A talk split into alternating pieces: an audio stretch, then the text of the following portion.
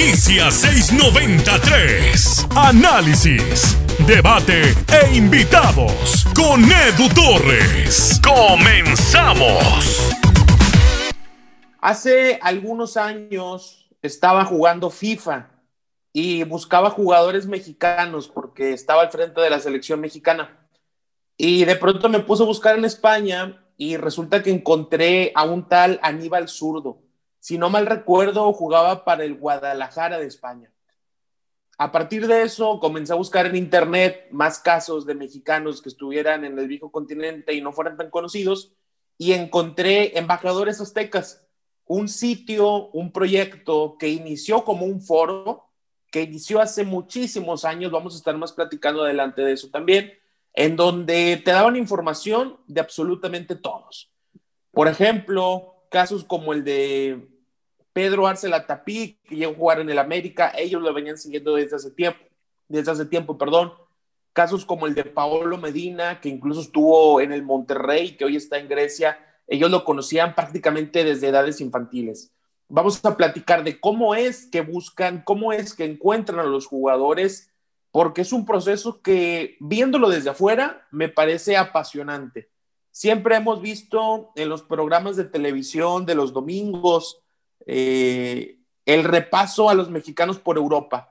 Y se habla del que juega Champions, se habla del que está en el principal equipo de España, se habla de Javier Hernández. Pero ¿qué pasa con el resto de jugadores? ¿Qué pasa con los que están en Austria, con los que están en Bélgica? para eso existe Embajadores Aztecas y hoy tengo el gusto de estar con Javán Núñez y con Alex Carrasquedo, eh, dos miembros de este proyecto, y me da mucho gusto platicar con ellos. Javán, primero te saludo a ti. ¿Cómo estás? Qué gusto que aceptaste la invitación. ¿Qué tal? Buenos días y no, no, aquí estamos para lo que se te ofrezca. Alex, ¿qué tal? Muy buen día. Gracias por aceptar la invitación. Hola Edu, muchas gracias a ti por invitarnos. Espero que te encuentres bien y aquí también a la distancia estamos perfectos. Excelente, Alex. Mira, eh, quisiera empezar, eh, Javán, que nos explicaras un poquito qué es Embajadores Aztecas. Bueno, Embajadores Aztecas es un proyecto que se dedica a buscar jugadores en el extranjero y darle seguimiento y publicarlos en nuestras redes sociales. Eh, nosotros la, la política que manejamos es que damos seguimiento únicamente a los futbolistas que se encuentren en una liga federada, no importa si es una tercera división, una quinta división, siempre y cuando sea una liga federada, una liga organizada, nosotros le vamos a dar seguimiento. ¿Por qué? Porque, por ejemplo, en el caso de Estados Unidos existen muchísimos mexicanos que juegan, pero en las ciudades. Entonces es muy complicado darle seguimiento a ellos porque pues, no todos ellos van para futbolistas profesionales, muchos de ellos lo hacen para tener una beca deportiva o algo así. Entonces nosotros no nos enfocamos en eso, nos enfocamos en futbolistas que se encuentran jugando en, ligas, por decirlo de alguna manera, profesionales o semiprofesionales. Y siempre y cuando sean, sean opción para jugar con México. ¿Y eso, eso cómo lo definen? ¿Cómo definen que sea seleccionable? Que no haya jugado para otra selección, o sea, que, que por reglamento FIFA aún pueda jugar por México. Ok, eh, hace poco hubo un cambio de reglamento en FIFA en donde, por ejemplo, la polémica fue de si Funes Mori iba a jugar o no con la selección.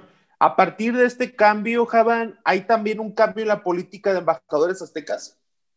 En realidad, ese cambio no afecta tanto a México, porque los futbolistas que son seleccionables por México, la mayoría son mexicoamericanos. O sea, la gran disputa es con los mexicoamericanos por, la por las leyes que tenemos y por el reglamento FIFA anterior, tanto como nuevo, todos ellos son, son elegibles aún después de disputar partidos oficiales, bueno, un cierto número de partidos oficiales con otra selección, porque el reglamento FIFA, tanto anterior como el actual, habla de que para que un futbolista pueda cambiar de federación, tiene que tener la otra nacionalidad al momento de jugar con una selección distinta.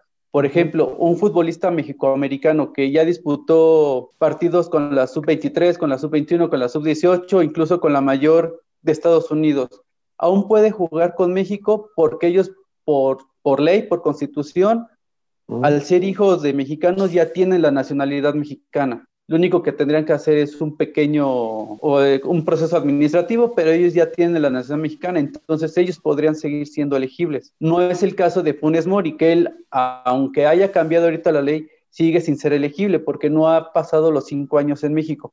Ahora, Alex, ¿cuál es el proceso que tienen embajadores aztecas o cómo participas tú en este proceso de llevar el control de los futbolistas? Es decir, ¿hay una base de datos en donde consultan todo? O es de una forma más práctica? ¿Nos puedes platicar de eso? Eh, claro, bueno, en, general nosotros tenemos nuestra propia base de datos donde anotamos a todos los jugadores que han pasado por el, por el radar, los tenemos anotados por si regresan a México y se vuelven a ir, pero por lo regular nosotros lo que hacemos para detectar a un nuevo jugador es revisar las fichas de los equipos en las federaciones. Es decir, por ejemplo, cuando suben en la Liga de Chipre las fichas, vemos qué jugadores hay, cuáles son de nacionalidad mexicana, los detectamos, los buscamos.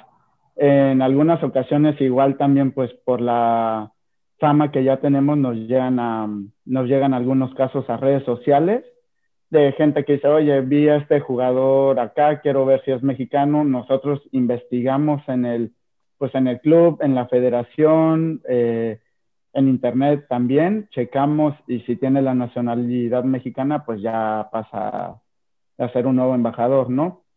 Igual también, por ejemplo, yo he encontrado algunos casos en Transfermarkt que pues para nosotros no es como una base 100% confiable, pero pues sí es una gran herramienta, ¿no? Porque incluso Transfermar tiene a los jugadores con dobles nacionalidades. Y ya de ahí los vemos en Transfermar, por ejemplo, el caso de un chico de Croacia que está en el ascenso de Croacia apenas, en Transfermar sale como mexicano y español, pero en otras bases de datos solo sale como español.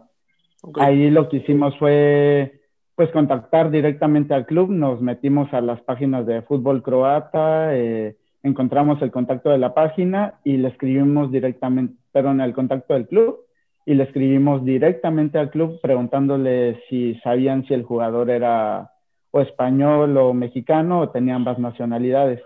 Y fue ahí donde confirmamos y también en ocasiones directamente en las redes sociales de los jugadores. Ahí los encontramos en Instagram, en Facebook, Twitter y pues también a veces checamos directamente con ellos y pues en la nacionalidad mexicana para ser pues considerado un embajador. Claro, hay, hay una, una, situación que vi la semana pasada en redes sociales.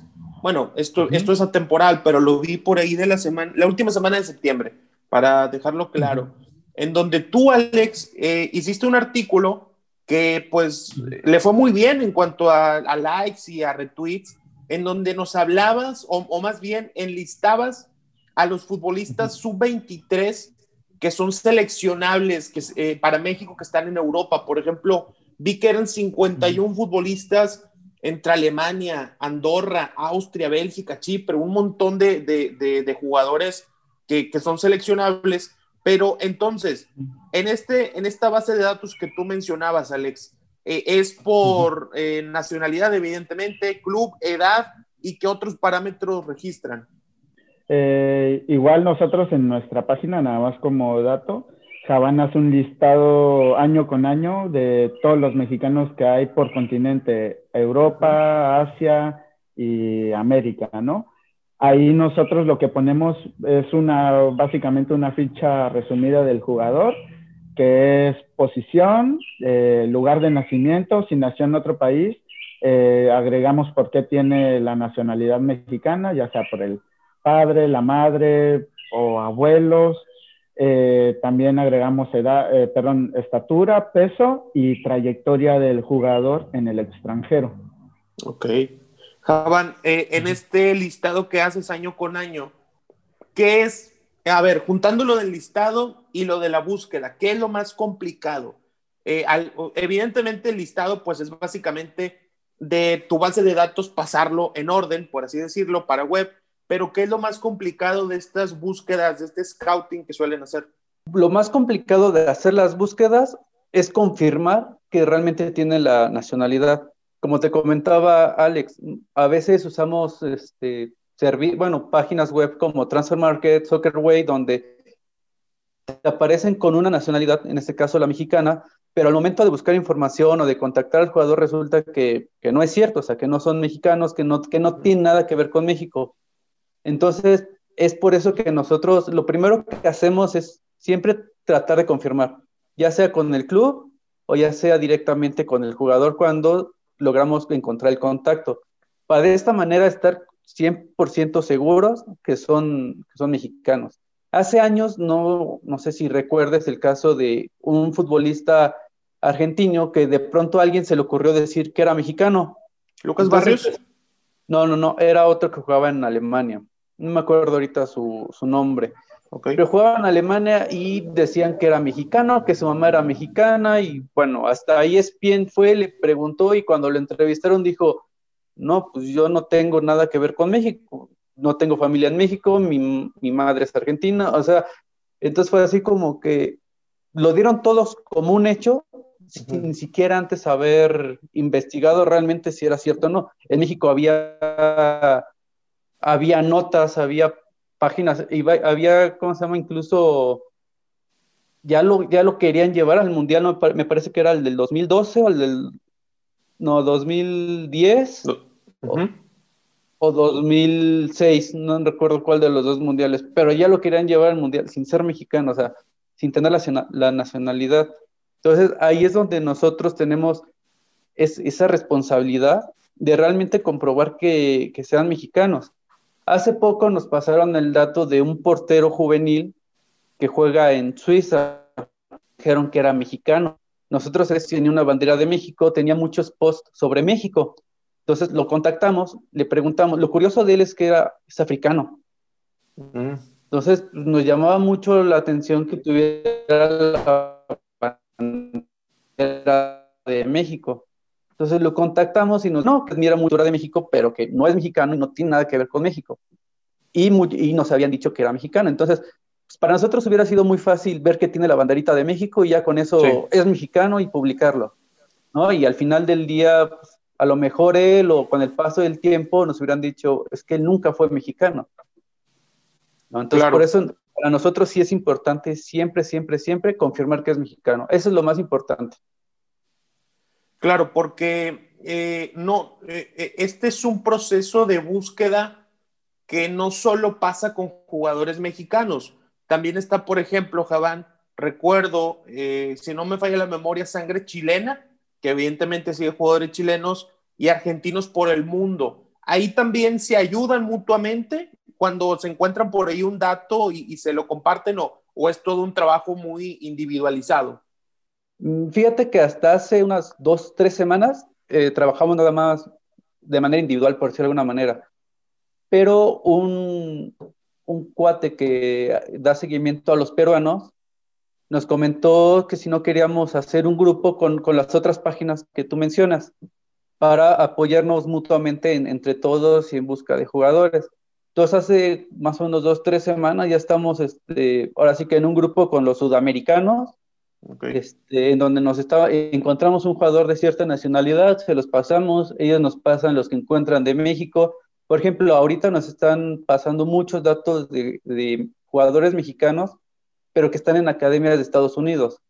Mm. Entonces, una academia en Estados Unidos es como una escuelita aquí en México, entonces no tiene mucho sentido porque no es, no es precisamente una filial, no es un equipo federado. O sea, juegan en ligas locales, juegan en, en, en ligas que no son, pues sí, que no son federadas, pero nosotros tomamos nota de esos jugadores por si en algún momento llegan a firmar un contrato con el club profesional.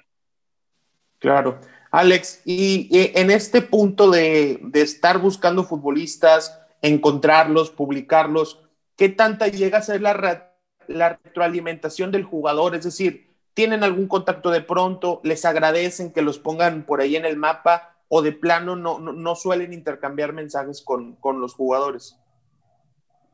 Eh, bueno, nos han tocado un montón de casos. Hay jugadores que de plano nunca logramos tener contacto con ellos a pesar de que los encontramos desde juveniles. Por ejemplo, un caso es pues Sebastián Soto, ¿no? Que lo, a él lo conocimos justo cuando recién iba a salir de Estados Unidos a Alemania, que ahí solo se sabía que era estadounidense, ¿no? Con él nunca logramos tener contacto. Hay otros con los que sí tenemos contacto desde que se van, por ejemplo, de un Wilke de, que juega en Holanda. Eh, con él hemos tenido contacto y pues muchos que, que contactamos cuando todavía no son famosos, digamos, sí vamos a tener una muy buena comunicación con ellos, pero hay otros con los que de plano no hay nada más que pasarnos información. Por lo regular lo que tenemos con, con, ese tipo de chicos, porque a veces es muy difícil conseguir sobre todo fotos o material de sus partidos, es que ellos no, nos pasen el material.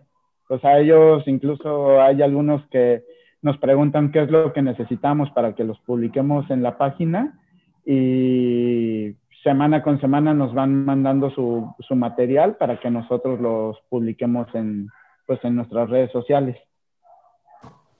Ok, y esto, Alex, a lo mejor con la intención de, de visualizarlos, o mejor dicho, de ponerlos en el escaparate de selección, ¿no? O sea, los llegan a ver a ustedes como una vitrina para mostrar a estos jugadores jóvenes, Alex.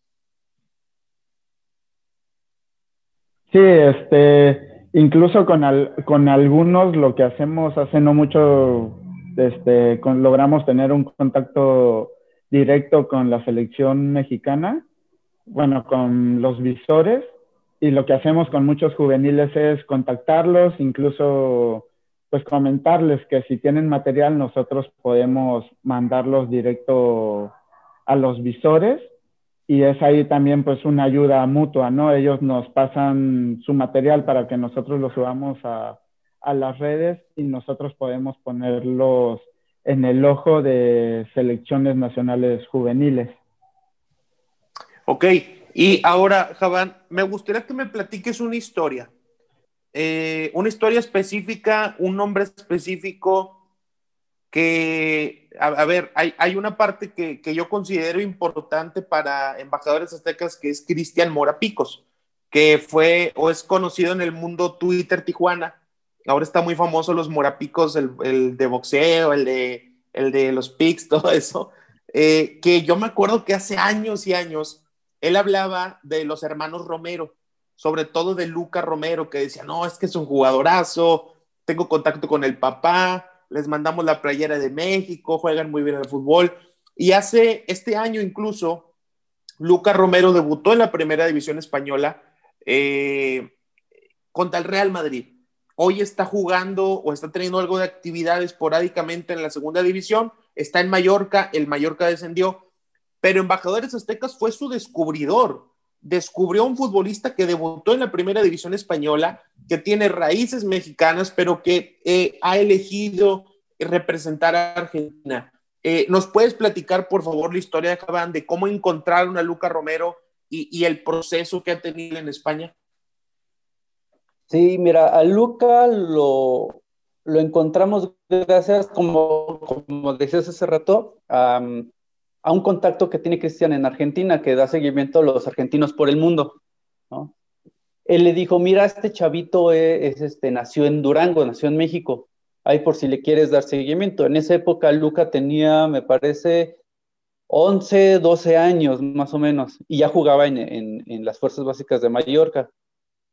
Entonces me pasó, me pasó el dato este Cristian y me dijo, a ver, chécalo, tú que le sabes ahí en, en España. Y dije, bueno, déjame ver, para empezar está en una liga federada, porque a lo mejor, pues sí, porque el video que nos mandaron a nosotros era un video donde Luca estaba jugando con, me parece que era Dani Alves en la playa, ahí en Mallorca, ¿no? Y le digo, pues déjame ver para empezar si está en una liga federada, porque a lo mejor es un chavito que está de vacaciones allá, se encontró a Dani Alves y pues está nada más jugando con él, ¿no?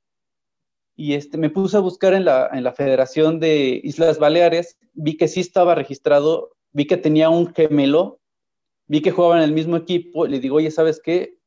Sí, sí están jugando allá en, en, en el Mallorca, están en el, me parece que era el Infantil C en esa época, Infantil C o Alevín A, no recuerdo. Y este, le digo, ¿sabes qué? Pues vamos a tratar de contactarlos o ver qué onda con ellos, ¿no? Me dice, pues sí, me dice, déjale, pido a este cuate a ver si está en contacto con el papá. Le pasaron el contacto a Cristian, entrevistamos a, al papá y a, Luca y a Tobías, los entrevistamos, este, hablamos con ellos y la pregunta que siempre nos hacen es, ¿les gustaría jugar para México? Y pues a veces es una pregunta que es un poco absurda porque muchos de ellos tienen 11, 12 años, 13 años y ni siquiera sabes si van a llegar a ser profesionales. Pero a la gente le interesa mucho ese, esa idea de si les interesa jugar a México, porque si no les interesa, entonces no son mexicanos, aunque hayan nacido en México, lo cual es, un, bueno, es bastante absurdo, ¿no? Pero entonces contactamos al papá y su papá nos dijo, pues sí, pues yo, la verdad es que la decisión es de ellos dos, y pues a la selección que los, que los convoque. ¿Les gustaría jugar por México? Pues sí, sí les gustaría jugar con México, pero también les gustaría jugar con Argentina y si en algún momento sacan la española, pues también con España. Es una oportunidad para ellos que no pueden desaprovechar, sea la selección que, que les, que les convoque. Después, pues comenzamos a darle seguimiento, ¿no? Para saber, pues, qué tanto nivel tenía tanto Luca como, como Tobias, que Tobias es portero. Entonces empezamos a ver que Luca por temporada metía arriba de 30 goles. Entonces nos quedamos así como que está metiendo muchos goles. Pero a ver, pues vámonos con calma, ¿no? Vamos a revisar la tabla de goles y vamos a ver si realmente saca mucha diferencia. Y nos dimos cuenta que, pues no, no había tanta diferencia porque pues, Luca tenía 33 goles y el que tenía segundo lugar de goleo tenía 32. Entonces nos dimos cuenta que pues era una una categoría, una división un poco dispareja, en donde, pues sí, el Mallorca goleaba 12-0, 12-1, 13-1, entonces la cantidad de goles que metían los de las, bueno, los jugadores de Mallorca eran, eran brutales. Le dije, pues sabes qué, vamos a esperar a que, o sea, que suba de categoría. Y de pronto se dio un fenómeno, un fenómeno que sí, que sí nos, que sí nos llamó mucho la atención, porque él teniendo 12 años, lo subieron dos categorías arriba, entonces él jugaba ya con niños de 14 y seguía metiendo muchos goles. Entonces era así como que, a ver, espérate, entonces este chavito sí tiene talento porque pues jugar con niños de 14 teniendo 12 con una diferencia física que sí es muy notoria, pues sí está de llamar la atención. Entonces, ¿sabes qué? Pues vamos a ver si podemos contactar a alguien de la federación para que, pues para que le eche un ojo. Y Cristian consiguió en esa época el contacto de Ortega, que era el director deportivo de selecciones nacionales. Le mandó correo y le, mandó la información. Pero pues le dijeron, pues vamos a, vamos a ver si le damos seguimiento, a ver si lo checamos. Pero pues en realidad siempre, siempre fue ignorado, ¿no? Y fue ignorado hasta hace poco que debutó en primera división, como tú dices, con el Mallorca, contra el Real Madrid, donde se hizo grande la nota, pero pues a Luca ya lo había convocado a Argentina y evidentemente sus papás son argentinos, tienen más conexión con Argentina, pues sí, pero pues eligió Argentina más que por sentimiento porque fueron los que le dieron la oportunidad. O sea, fueron los que le dieron seguimiento, los que le dijeron a los 15, 14 años, ¿sabes qué? Queremos que juegues con nosotros, te vamos a dar seguimiento, vente a una convocatoria, vente a una concentración, conoce el equipo, conoce nuestro plan, o sea, sí lo tomaron en serio, cosa que México no hizo. Ahorita, ya que pues, sí, ya es un poco tarde, pues sí, ya lo están tomando en serio diciendo, a ver, pues vamos a tratar de convencerlo, pero pues, ¿todavía es elegible? Sí, y es decisión de Lucas si, si toma, si viene una convocatoria para conocer a México o no, como lo está haciendo este Galdames con Chile, que él es seleccionado mexicano y acaba de ser convocado por Chile y va, va a ir a una concentración para tomar una decisión ya, ya bien pensada. Claro, y, a ver, es una muy buena historia lo de, lo de Lucas Romero, el crecimiento que ha tenido, eh, sobre todo el no irse, que, o sea, eh, eh, iniciaste diciendo, Javán, el tema de revisar que sea federado, que no esté de vacaciones, para, para esta confirmación y que todo se fue uniendo hasta que, pues sí se confirmó que efectivamente sería un jugador seleccionable. Así como, como platicamos de lo de Luca, que, como bien dice, se hizo una gran nota porque debutó contra el Real Madrid. ¿Hay otros jugadores, Javan, que haya pasado algo similar? Es decir, que los hayan ido siguiendo ustedes, que les vaya bien, que vayan subiendo de categoría, pero que terminen eligiendo otra selección. ¿Ha pasado algún otro caso similar? Mm, que elijan otra selección, no, la verdad es que no, los jugadores que hemos encontrado y que eligen otra selección, la verdad es que son jugadores que ya se van a una edad un poco más adulta a otros países, juegan mucho tiempo ahí, se nacionalizan y les dan la oportunidad, como ejemplo el caso de este, del Meño Rosas que juega para Nicaragua, ¿no? Hay otro que juega para las isla, Islas Vírgenes de Estados Unidos, este, y y, pues, ya son los únicos dos casos que tenemos de, mexicanos que juegan con otras selecciones. Bueno, no, ahí hay otro caso que tampoco es tan, tan famoso porque pues es un fútbol pues casi, casi desconocido. Eh, Bas Núñez, el que juega en Hong Kong. Eh, ah, él es defensa, tiene 23, 24 años, eh, pero pues ahí lo que pasa, él es el pues él nació en Hong Kong, pues de padre, de madre mexicana. Él incluso no habla español, habla inglés, es el único contacto. Y hace un par de años llegó a ser convocado para la selección preolímpica de Hong Kong. Ah, solo ha jugado esos partidos, podría jugar por México, pero pues ahí sí en ese sentido solo Hong Kong lo ha llamado y pues solo fue el único llamado que tuvo con, con ese país también.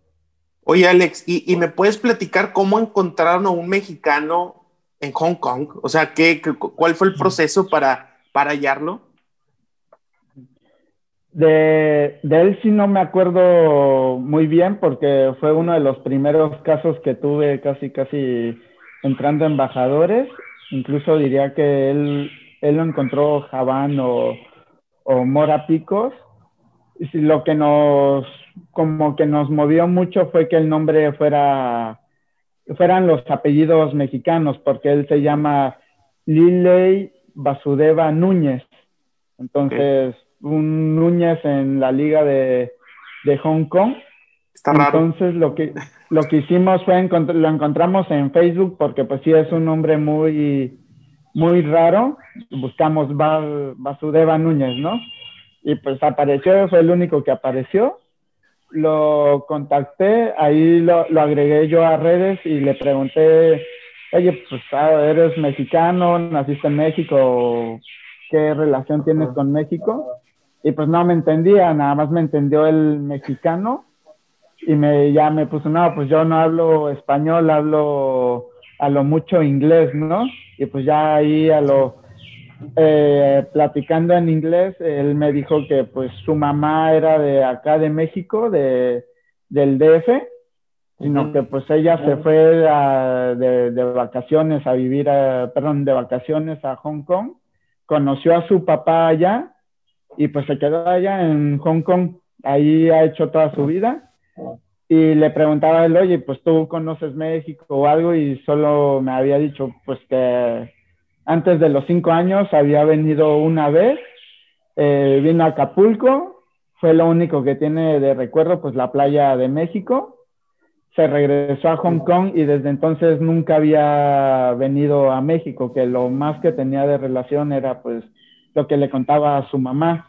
Su mamá sí viene seguido a México, pues por sus abuelos y todo, pero como él empezó desde muy pequeño en, las, en el fútbol allá, pues las vacaciones cambiaban mucho, entonces él decía que se tenía que quedar pues allá en, en Hong Kong y pues no podía acompañar a su mamá. Hasta ahorita, justo antes de la pandemia, sí se vino como unas dos semanas a, Acapulco y ya, ya me estaba contando pues, de que sí le gustaba México y todo, pero que pues que era increíble que, casi, casi 20 años después, apenas estaba conociendo pues su país, el país de su mamá, ¿no? Qué historia, porque así me imagino que debe haber muchas de jugadores que ustedes encuentran y que pues realmente más allá de la familia, del papá, de la mamá, pues no tienen ningún vínculo con el país.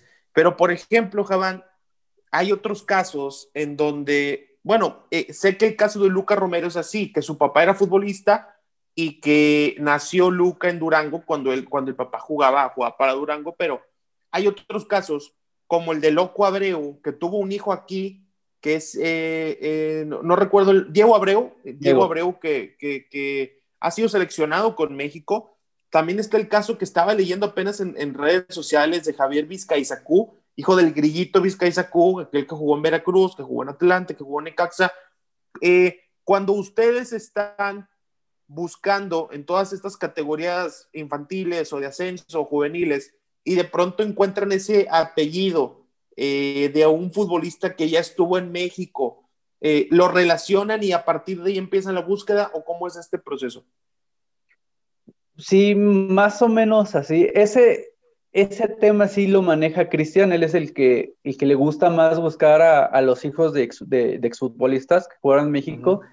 él, él, lo que me cuenta que hace es busca las plantillas pues, de hace 20 años, 18 años, 15 años, ve qué jugadores estuvieron y ve si alguno de ellos tuvo hijos en México. Si ve que tuvo hijos en México, ya busca si su hijo juega fútbol o no juega fútbol, y ya ve si está federado o no está federado, y así, así, es como él hace las búsquedas. hace unos meses encontramos que el hijo del, del Piojo López nació aquí en México. Lo contactamos, pero nos dijo que pues, la verdad no le interesaba hacer este publicado ni nada de eso. Aún así lo publicamos, ¿no?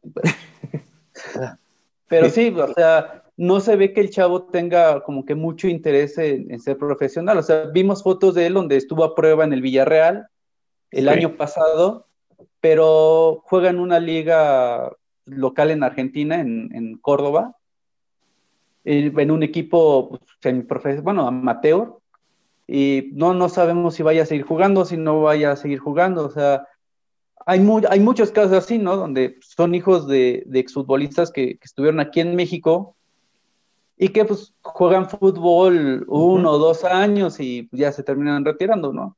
Pues, los hijos de Joaquín del Olmo, su hijo mayor, pues, jugó una temporada en España y después pues, se retiró, o dejó de jugar. Marcelo es el que todavía sigue intentándolo en, tercera división de España.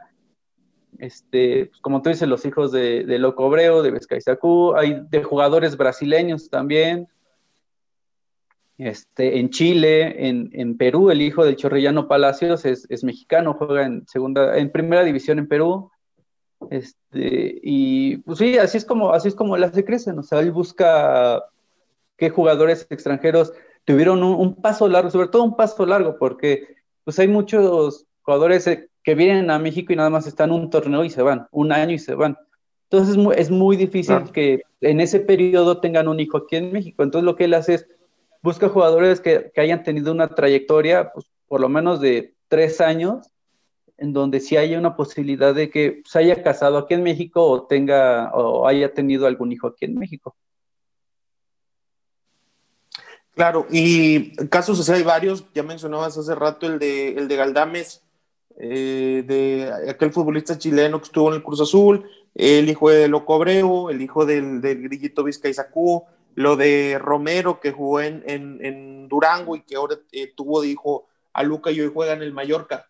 Eh, mencionabas por ahí eh, lo de Perú, lo de, lo de un futbolista mexicano que hoy, hoy está en Perú. Y te quería preguntar, Javán, porque esta es una teoría o una idea que, que he tenido desde hace tiempo, que si, por ejemplo, cuando estamos grabando este podcast, estamos en, en fecha FIFA y vemos que la selección de Ecuador tiene muchos jugadores de la Liga MX, eh, la selección colombiana, la selección de Paraguay, eh, Uruguay, no tanto, pero tiene ahí al, cabecita Rodríguez. Eh, a la selección argentina han ido varios futbolistas como Guido Rodríguez, Guido Pizarro, Nahuel Guzmán. ¿Por qué el jugador mexicano, desde tu opinión, Javán, no va a Sudamérica y es competitivo allá? Sabemos que hay casos de jugadores que han ido y han fracasado, o al menos no, no se esperaba o mejor dicho, no rindieron como se esperaba. Caso Luis Hernández, el matador, eh, este puede ser también si eh, Toño de Nigris, que creo que nada más marcó un gol en Santos. ¿Cuál crees que sea el motivo principal por el que no van a, por ejemplo, que, por, por decir un nombre al azar, ¿verdad? Que Lalo Herrera sea goleador del Barcelona de Guayaquil o, o, cosas de ese tipo. ¿Qué crees que es lo que evita que esto ocurra? Mm, el, motivo principal por el cual no salen no solo a Sudamérica, sino cualquier otra parte del mundo, es lo económico. En México el futbolista gana muchísimo dinero, muchísimo. O sea, para, para ser más claros, un jugador que está en la sub-20 y que ya debutó con el primer equipo, pues ya gana más que el 80% de jugadores en Sudamérica. Gana más que jugadores de las de segundas divisiones en Europa. Entonces, para un mexicano es muy poco atractivo ir a, ir a Sudamérica, aunque eso le represente, pues probablemente irse más fácil a Europa y mejor vendidos, ¿no? Pero pues sí hay mucha comodidad en el fútbol mexicano. Yo he visto entrevistas de, de muchísimos jugadores mexicanos ya retirados que dicen, no, pues sí, yo tuve después del Mundial varias ofertas de Europa, pero pues preferí quedarme en México por, por mi familia, porque ya tenía hijos, porque económicamente me iba mejor en México y pues no, no veía conveniente salir a Sudamérica o a salir a, a, Europa, ¿no?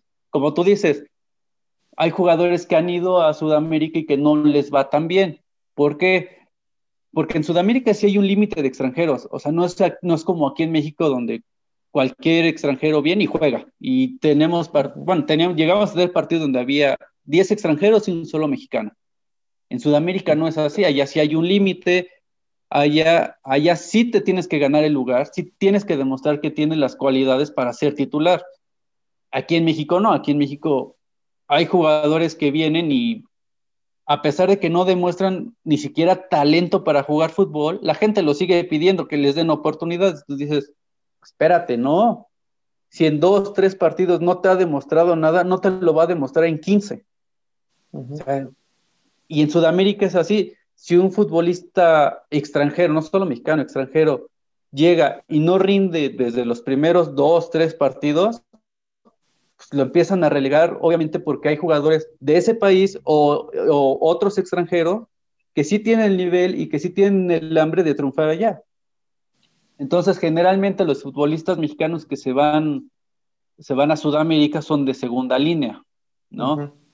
Se van a, Perú principalmente, hemos tenido jugadores en Cienciano, en Melgar, en Sports Boys, en, Uruguay hemos tenido jugadores, pero en segunda división, en Ecuador lo mismo, en segunda división, pero pues, son muy pocos los que realmente hacen una carrera allá. Colombia.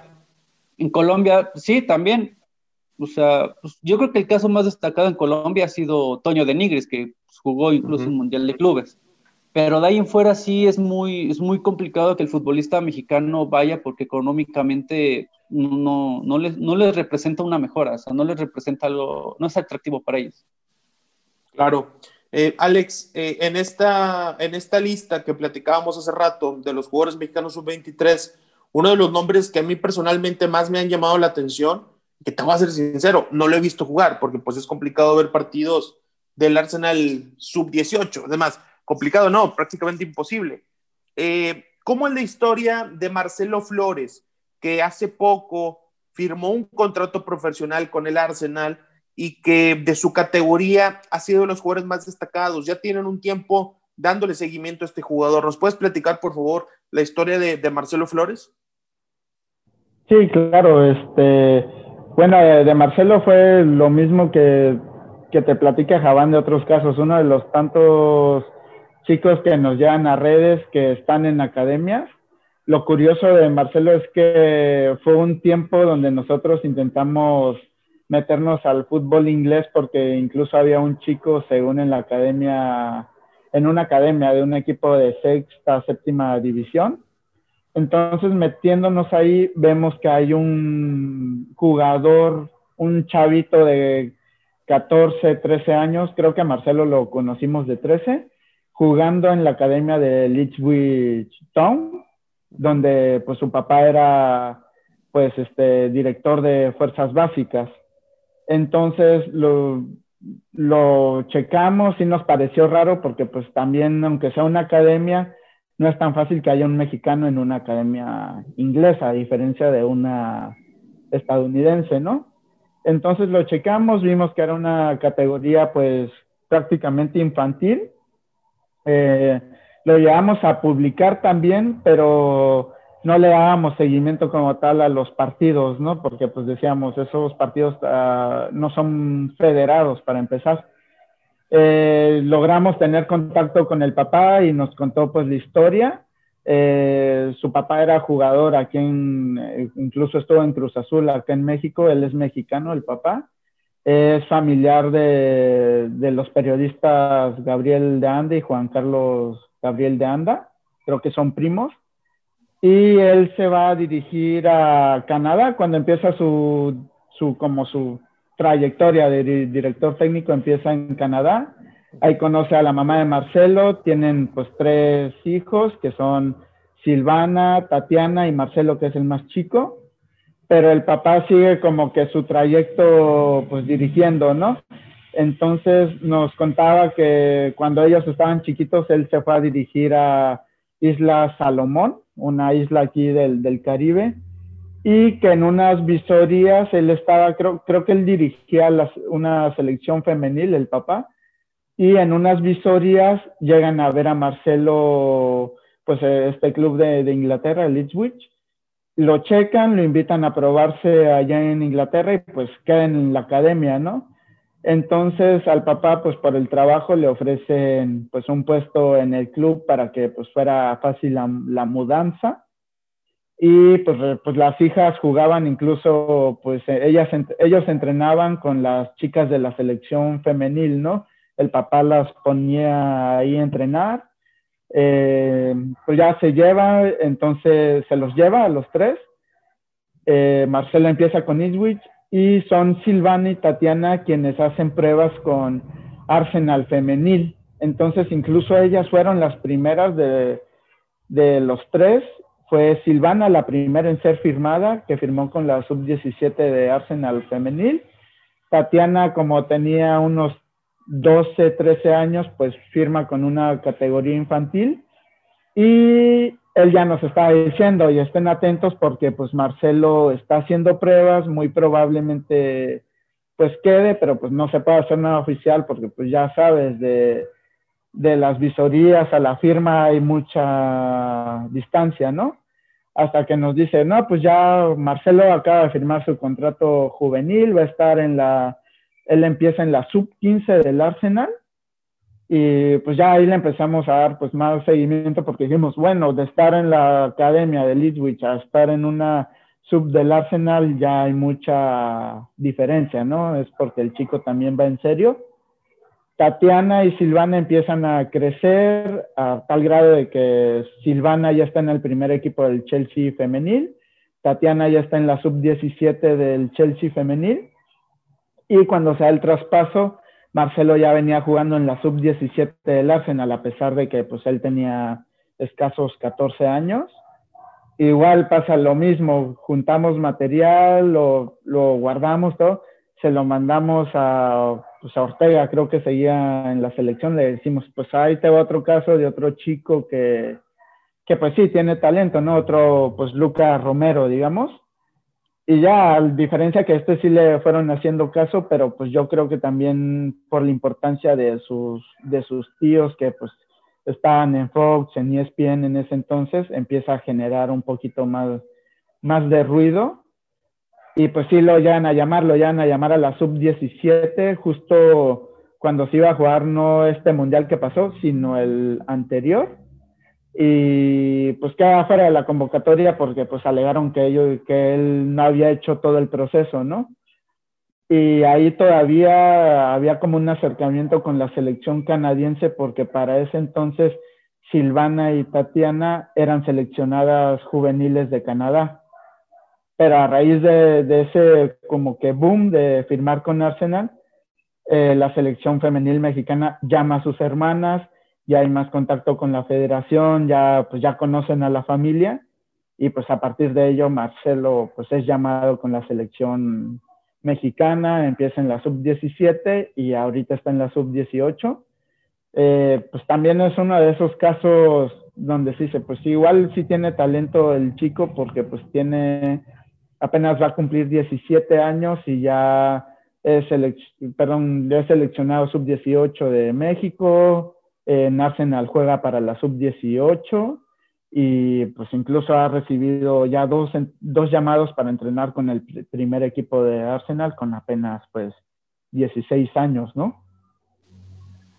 Sí, claro, es, una historia destacadísima porque eh, eh, ese acercamiento que hacen ustedes de Marcelo Flores a, la selección mexicana, pues puede terminar siendo trascendental para el futuro. eso es muy importante.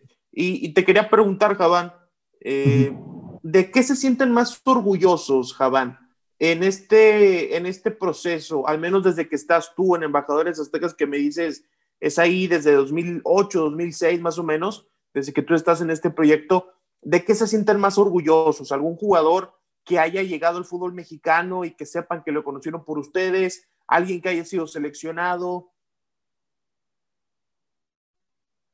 Javan, tienes el, silencio en tu micrófono, si lo puedes quitar. Básica, sí, perdón.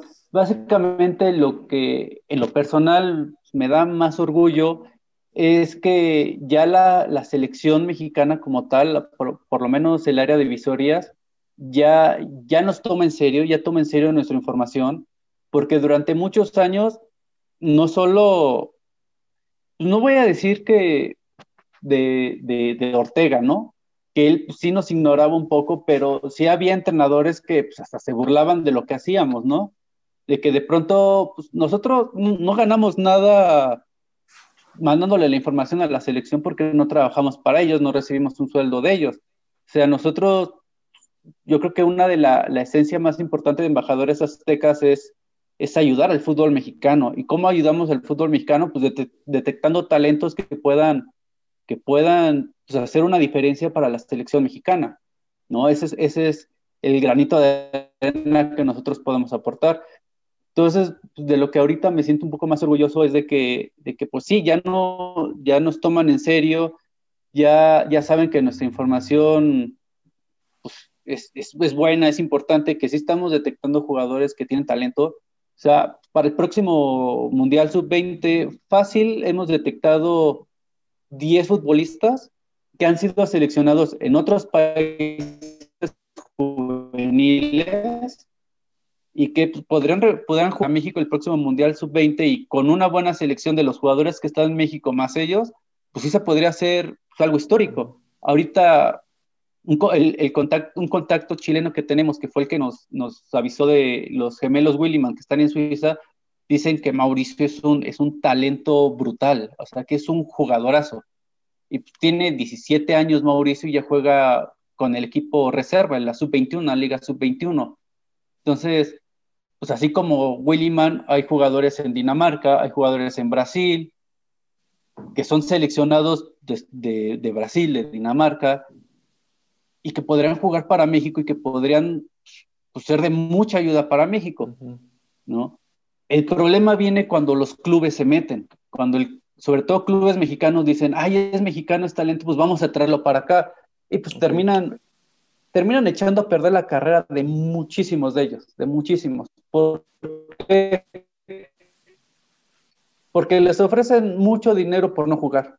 Entonces vienen, están tres, cuatro años aquí en México sin jugar. Por ejemplo, Pablo Medina estaba, estaba en el Benfica él tenía muchas posibilidades de seguir su carrera en Benfica, de debutar con Benfica en un año y de pronto pues, le llega una oferta del Monterrey, se viene a Monterrey y en un año disputa dos partidos con Morelli y con Monterrey.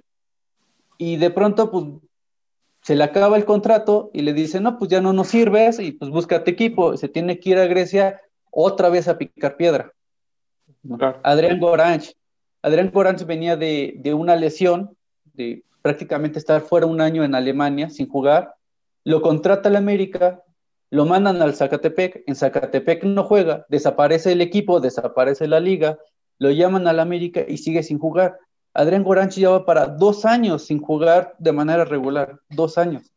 Entonces, para cuando termine su contrato en América, pues Adrián Gorán ya no va a tener oportunidad de jugar en un equipo importante, en una liga medianamente importante, o sea, va a tener que empezar a picar piedra otra vez, ya sea en Alemania, en una, en una liga pues, más baja como, como Grecia, como Chipre, como, como una liga así. Entonces, pues sí, muchas veces el fútbol mexicano le pone el pie a este tipo de jugadores, ¿no? Les ofrecen contratos muy altos, los traen y pues terminan, terminan bloqueándolos.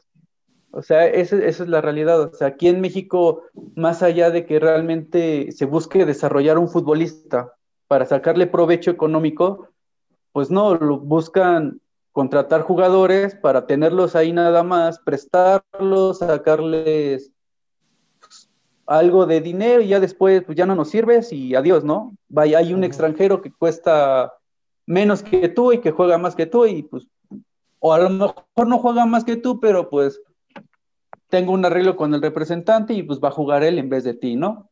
Entonces, pues sí, yo cuando llego a contactar a alguno de esos jugadores juveniles y me preguntan algo sobre el fútbol mexicano o, o, me muestran cierto interés de venir a México, yo les digo, no, no vengas a México. ¿Por qué? Porque aquí no vas a jugar, mejor quédate allá, sigue picando piedra, desarrollate en Europa y si quieres venir a México, ven cuando ya tengas una carrera hecha, cuando ya, ya sea más fácil que te den minutos cuando ya tengas 26, 27 años, ya hayas jugado 3, 4 años en primera división, ahí sí ya ven a México. Si no, no vengas, porque no vas a jugar y tu carrera se va a ir. Claro, sí, sí, sí, porque pues casos sí hay muchos, digo, tal vez de los que yo recuerdo, el único que tuvo poca regularidad, o sea, y me refiero más que otros en su momento fue Aníbal Zurdo, y como bien dices, él ya, ya venía cercano a los 30 años, pero seguramente si hubiera venido en una edad eh, un poquito más joven, pues se hubiera quedado igual en segunda división o, vagando entre tercera, que ya se retiró Aníbal Zurdo con 37 años, 36 años me parece, pero sí, e, ese tipo de casos pues hay, hay un montón en donde son la sensación, el equipo mexicano tiene la capacidad económica para ofrecerles un contrato y terminan siendo, terminan siendo borrados. Alex, eh, un, punto, además de los jugadores que ustedes también eh, eh, le dan seguimiento, es a los entrenadores. Está, por ejemplo, el caso, si no me falla el nombre, de Benjamín Mora, que pues es multicampeón en Malasia. ¿Cómo es este proceso de, del seguimiento de los entrenadores, Alex? el seguimiento a los entrenadores yo creo que es un poco incluso, bueno, más difícil porque si te has dado cuenta hay muy pocos entrenadores en el fútbol, bueno, mexicanos en el fútbol de élite. Hablamos de Javier Aguirre y, Hugo Sánchez que han estado en las cinco ligas más importantes en los últimos 10, 15 años, ¿no? Eh, los entrenadores mexicanos por lo regular andan picando piedra en países muy exóticos, por no decir, pues Benjamín Mora en Malasia, Jake Spassi, que estaba dirigiendo, bueno, está dirigiendo ahorita República Dominicana, pero él empezó en San Kitts San Nevis. Eh, tenemos a los mexicanos, Carlos de los Cobos en El Salvador, pero pues ya son casos por cercanía más conocidos. Tenemos directores en Guatemala, en El Salvador. Eh, más que nada ahí incluso es por las plantillas, ¿no? Eh, revisar, ya revisamos esos países pues por, por encontrar jugadores y de repente vemos que el director técnico o el entrenador, el manager, preparador físico es mexicano, ¿no? Incluso este, los mismos jugadores, a mí me pasó que había un portero que ahorita está en Durango, en un equipo de la Liga de Balompié, Joel Almeida, él estaba en un equipo allá en El Salvador. Logré contactarle y de repente me dice, oye, pues ¿qué crees? Fíjate que el nuevo entrenador pues es mexicano. Entonces ahí ya es donde, ah, pues otro más a la lista.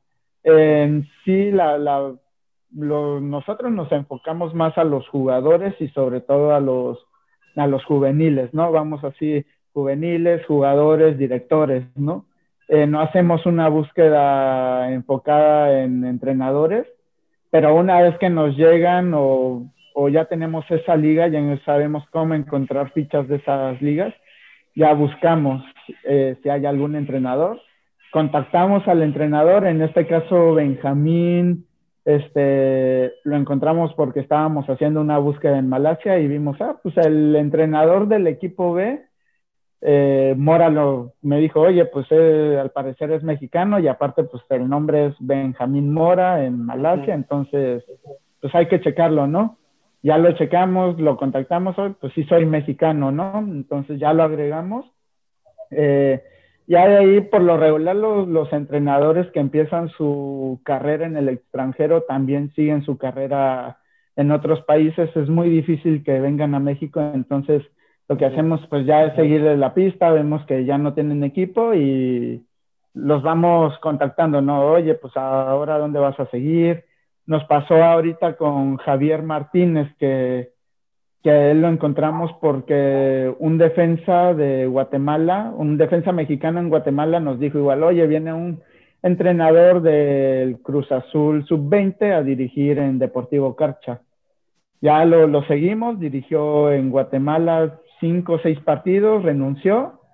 Después ya teníamos el contacto, ya él me dijo, oye, voy a ir a dirigir a, a Nicaragua se fue a dirigir a la Juventus de Nicaragua, le seguimos el contacto, el paso, y ya de repente dejó de dirigir como un año y me vuelve a escribir al año, oye, ¿qué crees? Ya tengo equipo, voy a dirigir al Vipers de Uganda en África. Caray. Y así, ah, pues no, esto sí es una nota más que nada por a dónde vas a ir a dirigir.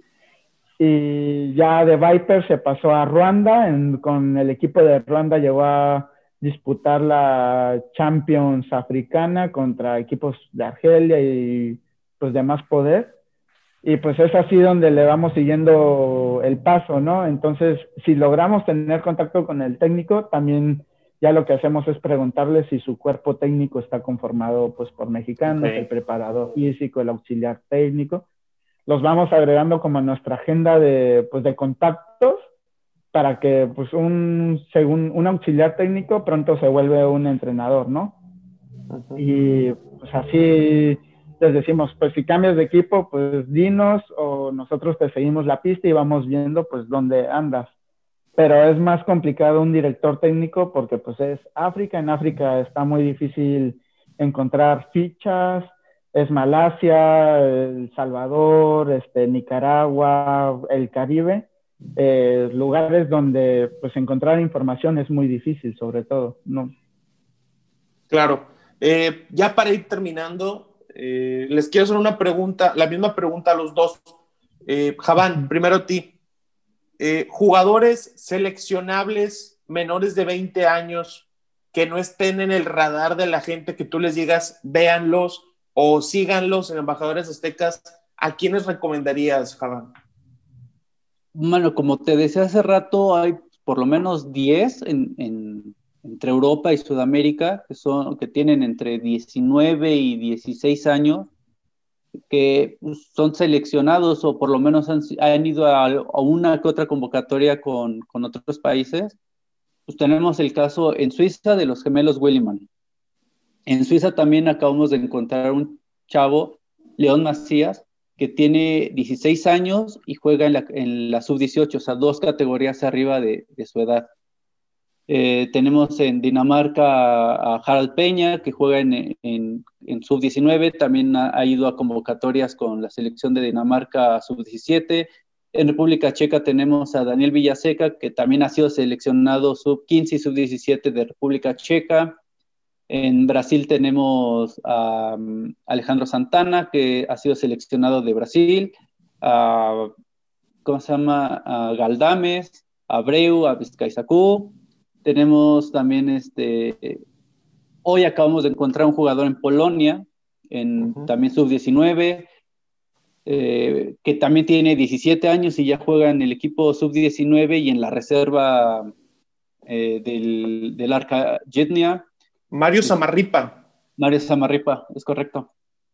Este, tenemos, la semana pasada encontramos un portero en el Athletic de Bilbao, Alejandro Padilla, que también tiene 18, 19 años. Sebastián San Martín, que es mediocampista de la Real Sociedad también sub em, y pues los mexicoamericanos, ¿no? Que todavía son elegibles, como Ulises Llani, Richard Ledesma, Alex Méndez, Teun Wilken, que, que también él es un muy buen jugador, que también tiene 17 años y ya juega para el equipo sub-21, o sea, él está cuatro categorías arriba de su edad, mete goles, es titular, o sea, pues sí, son, ahorita sí te podría decir que, que tenemos la mejor generación de futbolistas sub-20 en el extranjero de toda la historia. O sea, y da la casualidad que ninguno de ellos se formó en México.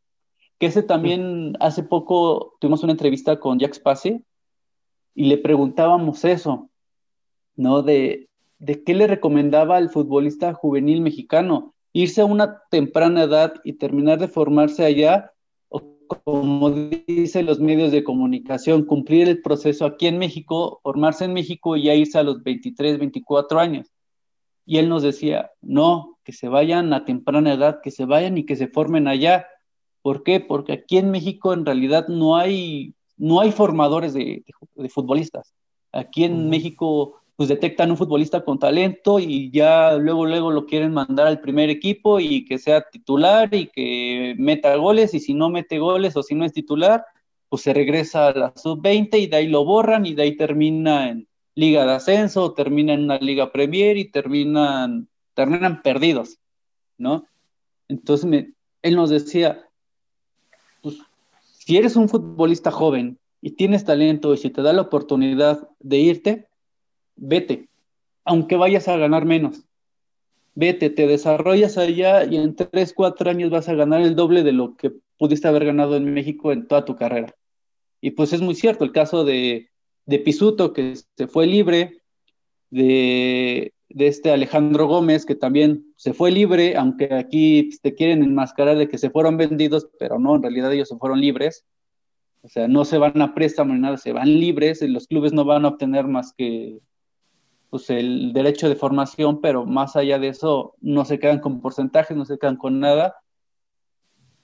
Y pues ahorita sí hay muchísimo talento sub-20, tanto en Europa como en Sudamérica, que pues, ojalá la selección los, los capte, los, los convoque y pues, ellos mismos demuestren que tienen con qué para jugar con México y, y sobre todo, más allá que tienen con qué, que sí pueden hacer una diferencia. ¿no? Porque pues, también es lo que se busca, ¿no? Que futbolistas que juegan en el extranjero tienen, tienen mayor roce internacional, tienen más experiencia, pues espera que ellos lo, lo, demuestren pues, en una selección, ¿no? No nada más que vengan a ser uno más, ¿no? O sea, que vengan y que hagan diferencia es lo que, lo que se espera. Sí, por supuesto. Eh, tienen que llegar y, y, demostrar por qué están allá, demostrar por qué tomaron esa, esa decisión y, como bien mencionas, eh, hacer valer ese roce internacional. Alex, jugadores eh, seleccionables sub-20 que tú digas, le tengo fe a este, a este futbolista, ¿qué, qué, nombre dirías? Eh, bueno, quitando ya los que son seleccionados o famosos como pues, Marcelo, Luca, hay un par de joyitas que tenemos incluso en Portugal, está Johan Gómez, tiene 18 años, eh, es mexicoamericano, pero él no ha jugado en sí para una selección. Eh, Estados Unidos, cuando vio que lo, que lo fichó el Porto, lo llamó en corto. Es lo que tiene Estados Unidos. Si ve que, que estás en Europa y tienes dos nacionalidades, no se la piensan dos veces, te buscan. lo, estaba jugando con el Porto Sub-17 y en menos de un año pues ya está en el Porto B jugando en ascenso. En tres partidos ya lleva dos asistencias y un gol. De 18 años, Johan Gómez. Tenemos a Joel Bustamante, que también juega en el Grutter Fürth de Alemania. Es un equipo que el, primer club está en la categoría de ascenso y él juega en la sub-23 con 18 años igual. Y pues el equipo está en la cuarta división de Alemania, que pues, jugar ya libre es es otro rollo, ¿no? En Argentina acabamos de descubrir también a uno que se llama Luca Martínez, es categoría 2001, delantero y acaba de firmar su primer contrato con Rosario Central.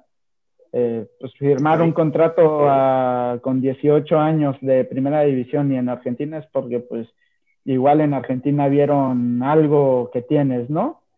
Eh, igual ya mencionó Javán, a nosotros nos, nos llama la atención que países como, bueno, que jugadores mexicanos jóvenes estén en países como Alemania, Portugal, Suecia, Suiza, que son muy buenos formadores, son muy disciplinados y pues su, su principal objetivo es formar buenos jugadores para venderlos a ligas de mayor nivel, ¿no? Tenemos a los, como ya lo dijo Jamán, a los hermanos, a los gemelos Williman. Los dos son muy buenos, juegan en categorías adelantadas para, para su edad. Eh, son seleccionados de Suiza. También tenemos a, a un jugador en, Alan, Alan, Galindo, de 19 años, que se fue ahorita al ascenso de, de Chipre. Él es de Tijuana, también de Cholos. Eh, tenemos a jugadores en, en, España, tenemos un montón. Eh, tenemos incluso algunos en Salamanca, que Salamanca es un equipo lleno de mexicanos, el director deportivo es mexicano y el presidente también es, es mexicano, ¿no? Entonces, pues hay contactos, convenios, van para allá. Eh, la forma, sobre todo en España es muy importante porque hemos tenido casos como eh, este chico, el que está en Monterrey seleccionado, se me acaba de ir el nombre. Charlie, Charlie, Rodríguez. Charlie Rodríguez, ándale. Fue a jugar a Toledo, cedido por Monterrey. Con ellos sufrió el descenso de segunda B a tercera división, pero era titular. Agarró la experiencia que necesitaba a tal grado de que regresó a Monterrey y ahora es uno de los titulares indiscutibles. Entonces, pues yo creo que sobre todo los, los jugadores que tenemos en España, el que acabamos de mencionar, este, Alex en Athletic Bilbao, eh, San Martín en la Real Sociedad, eh, es muy importante seguirles las, pistas porque España también es un país que es muy, forma muy bien a los juveniles. Claro. Fíjate, eh, Javán, Alex, les dije dos jugadores eh, porque pensé, no, hombre, a lo mejor van a batallar en decirme dos, pero me dijeron un montón de talentos que están en Sudamérica, que están en Dinamarca, aquí, allá, o sea, talento hay. Y, y Javán, ya para despedirnos, les agradezco su tiempo y mi respeto y admiración por el gran trabajo que hacen. Realmente sé que al igual que yo, mucha gente que está escuchando este podcast se asombra cuando dijeron un mexicano en Hong Kong, eh, un entrenador dirigiendo en Uganda ese es un trabajo que realmente merece un aplauso porque sé que no, no, no reciben una remuneración de alguien, o sea, es meramente, como tú decías, Javán, pues por aportarle algo al fútbol mexicano desde, desde su trinchera. Felicidades, Javán, Alex, Amura Picos también, que, que, es parte de este proyecto que no está aquí, a la gente que está detrás, a los colaboradores que, ocasionales que pueden llegar a tener, eh, una felicitación para todos ustedes. Javán, ¿En dónde pueden seguir embajadores aztecas? ¿Cómo le puede hacer esa persona que quedó interesada en los gemelos de Suiza, en los jugadores de Dinamarca? ¿Cómo, cómo puede hacer para seguirlos, Javán? Bueno, antes que nada, muchas gracias por, por tu tiempo, por, por darnos, ofrecernos este espacio para platicar sobre nuestro proyecto. Y bueno, nos pueden encontrar en, redes sociales, en todas estamos como embajadores aztecas, en, Instagram, eh, Twitter, en YouTube tenemos algunas entrevistas, en Facebook también Embajadores Aztecas y tenemos una página web, embajadorasaztecas.org. Ahí, ahí pueden encontrar las listas de Sudamérica, eh, Europa, el resto del mundo, porque como no, no hay muchos futbolistas en Asia, África, Oceanía, los concentramos en una sección que se llama Resto del Mundo y también le damos seguimiento a las jugadoras mexicanas que están en el extranjero, que también son varias.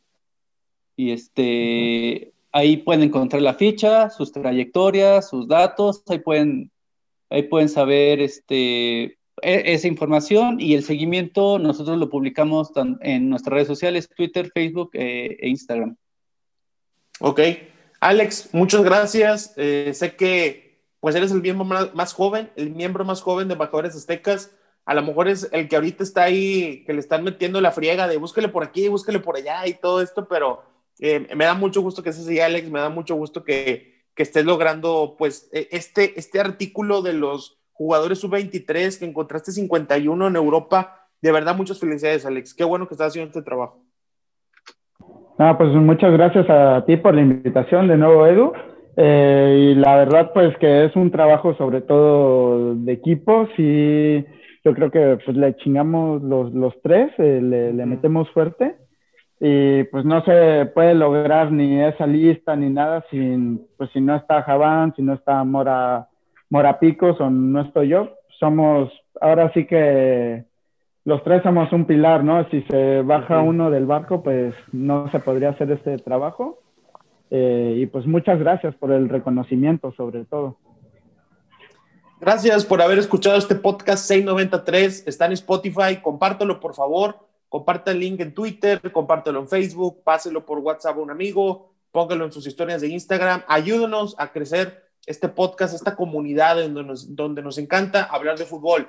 Y por cierto, un mensaje para Gerardo Torrado, para Ignacio Hierro, para Lucho Pérez, para Raúl Chabrán. Aquí están, es embajadores aztecas, la gente que ustedes necesitan, las personas que tienen que tener cerca para que la selección mexicana, para que el futbolista mexicano sea captado, sea desarrollado y haga que nuestro fútbol crezca. Embajadores aztecas les está haciendo una gran parte del trabajo hay que aprovecharlos, hay que contactarlos y hay que tenerlos muy cerca del centro de alto rendimiento del fútbol mexicano. Gracias, Javán. Gracias, Alex. Gracias a usted que nos escuchó. Gracias a usted que lo va a compartir. Esto fue el podcast 693. Esto fue 693. No te pierdas nuestra próxima edición. Comparte en tus redes sociales.